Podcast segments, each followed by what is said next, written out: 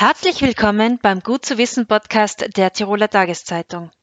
Ich bin Vanessa Grill und ich gehe der Frage nach, wie es einer Schwangeren während der Pandemie geht. Die Vorfreude ist auch in Corona-Zeiten groß, doch ist auch die Angst groß? Dazu spreche ich mit der baldigen Zweifachmama Melanie Kopp. Hallo. Hallo. Melanie, wie geht's dir denn in der Schwangerschaft? Also mir geht's äh, derzeit den Umständen entsprechend äh, sehr gut. Ich habe das Glück, dass ich auch diesmal eine recht unkomplizierte Schwangerschaft erleben darf, die relativ beschwerdefrei verläuft, äh, wobei das gerade in dieser Zeit immer wieder zu schätzen weiß und drüber nachdenke, dass gerade jetzt zusätzliche Arztgänge oder Untersuchungen oder Klinikbesuche vermieden werden sollen, beziehungsweise man das einfach nicht zusätzlich haben will und darum bin ich wirklich froh, dass es mir gut geht. In der Schwangerschaft spielen ja die Hormone auch ordentlich mit. Man ist sensibler, nimmt Dinge, Stimmungen intensiver wahr. Jetzt prasseln täglich Negativnachrichten auf dich ein. Wie gehst du damit um? Verunsichert dich das oder hast du sogar Angst? Zu Beginn meiner Schwangerschaft, das war im Sommer, im Juli, war ich eigentlich recht ähm, unbeschwert oder habe recht unbeschwert sein können. Mir hat meine Frauenärztin immer beruhigt und hat gesagt, man muss sich da jetzt in Bezug auf die Corona-Pandemie keine größeren Sorgen machen wie jeder andere Mensch. Und man muss dazu sagen, auch dass im Sommer die Zahlen relativ niedrig waren bei uns und die Situation relativ entspannt. Dieses Gefühl hat sich dann im Laufe des Herbstes leider ein bisschen verändert weil die Zahlen dann gestiegen sind. Man hat mitgekriegt, dass die Krankenhäuser überfüllt sind. Ich habe selber im Bekanntenkreis auch schwere Verläufe mitbekommen und dann habe ich angefangen, mir auch selber Sorgen zu machen. Was ist, wenn ich vom Virus befallen bin oder was hätte das für Auswirkungen auf mich und auf das Baby? Sind da lang, langfristige Schäden oder Folgen zu erwarten, beziehungsweise kann es sogar zu einer verfrühten Geburt führen. Also da habe ich mir dann schon im Laufe des Herbstes angefangen, Sorgen zu machen. Das stimmt, dass man sehr Hormonschwankungen und Gefühlsschwankungen ausgesetzt ist und eben dieser Herbst war dann für mich in Bezug auf diese Ängste auch äh, teilweise recht mühsam, wobei ich sagen muss, dass sich jetzt im Laufe der Schwangerschaft das Gefühl wieder wesentlich verbessert hat. Also meine Ängste selber krank zu werden, sind diesbezüglich zurückgegangen. Ich bin jetzt eben schon relativ weit in der Schwangerschaft fortgeschritten und habe jetzt da also nicht mehr so große Angst um mich und ums Baby. Das heißt, welches Gefühl überwiegt meistens die Vorfreude oder doch die Angst? Also im Herbst war sicher äh, die Angst oft auch im Vordergrund, muss ich sagen. Und jetzt gegen Ende der Schwangerschaft hin überwiegt auf jeden Fall wieder die Freude. Ich kann es ja, ich gar nicht erwarten, dass dann die Geburt endlich da ist und dass ich dann das Baby irgendwann in den Armen halten kann. Hat sich dein Verhalten Corona-bedingt verändert, seit du von der Schwangerschaft weißt? Mein Verhalten hat sich auf jeden Fall auch verändert. Genau das, das ist auch so in Etappen passiert. Am Anfang war ich eben recht unbedarft. Da hat man im Sommer hat man ja auch noch Leute treffen dürfen, beziehungsweise einfach mehr getroffen. Auch. Das ist auch in, in den Sommermonaten sehr einfach, weil man ja eh die meisten im Freien trifft. Und dann im Laufe des Herbstes und Winters bin ich dann schon sehr vorsichtig geworden. Wir halten uns jetzt schon sehr streng an die Regeln und ich versuche halt wirklich Kontakte zu reduzieren, so weit wie möglich. Da hat sich mein Verhalten sicher auch Corona-bedingt in der Schwangerschaft verändert. Verhält sich dein Umfeld dir gegenüber nur noch anders? Ja, vor allem in der Arbeit habe ich das auch beobachten können, dass alle sehr rücksichtsvoll sein, wie sie dann mitbekommen haben, dass ich schwanger bin. Ganz viele haben mir dann auch gefragt, ist es nicht gefährlich als Schwangere in der Corona-Pandemie? Ich habe dann, glaube ich, auch immer recht beruhigt.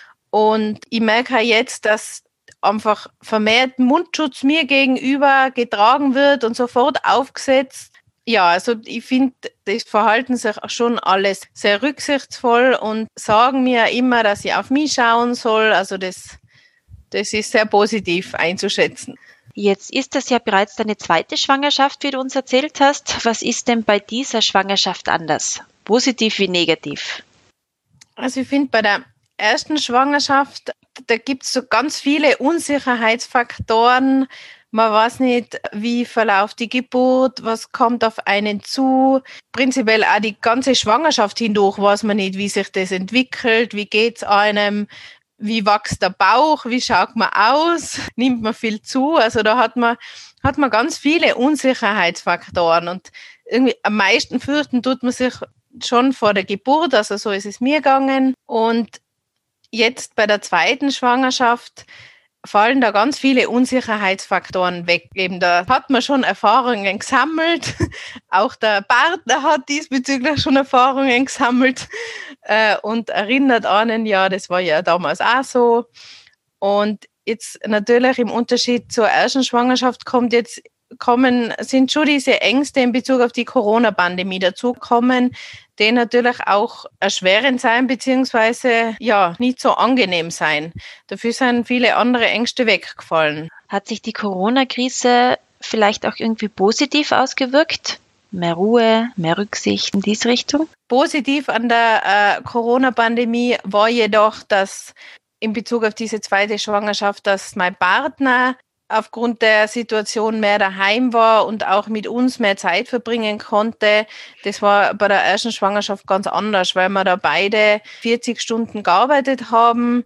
Und jetzt bei der zweiten Schwangerschaft waren wir beide teilweise mehr daheim und haben einfach ganz viel Zeit als Familie verbringen können, was der Corona-Pandemie zu verdanken war. Hättest du dir vielleicht gewünscht, Freunde und Bekannte mehr an deiner Schwangerschaft teilhaben zu lassen?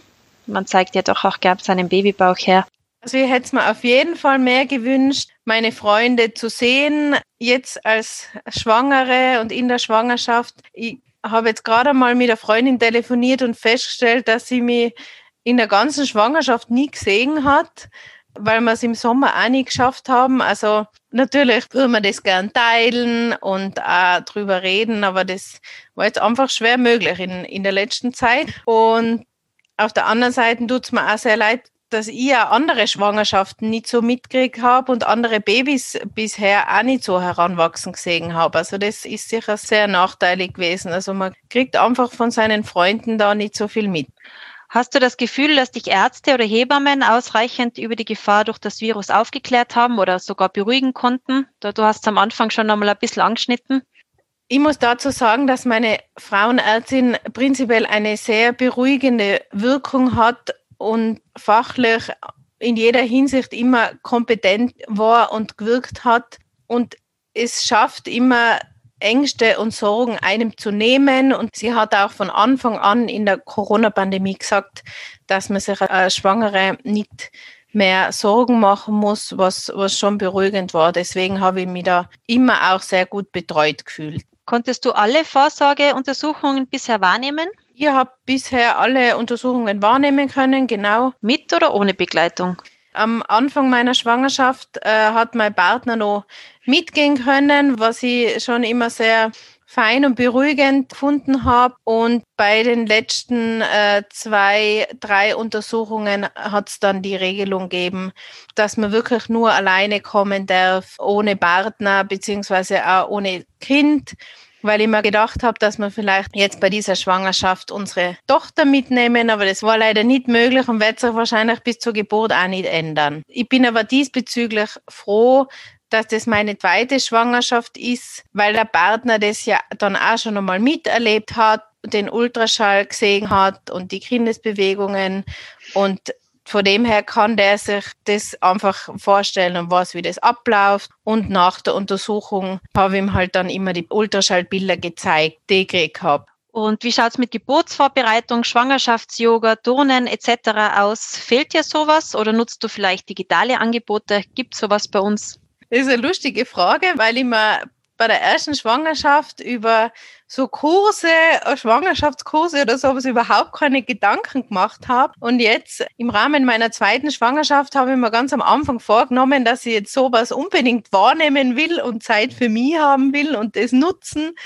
Dann habe ich mich äh, gleich für zwei Aquagymnastikkurse angemeldet da habe ich leider dreimal gehen können und dann haben sie die Schwimmbäder zugesperrt, dann ist das leider gestrichen worden. Also das tut mir jetzt natürlich leid, weil ich das gern gemacht hat und für mich was gemacht hat.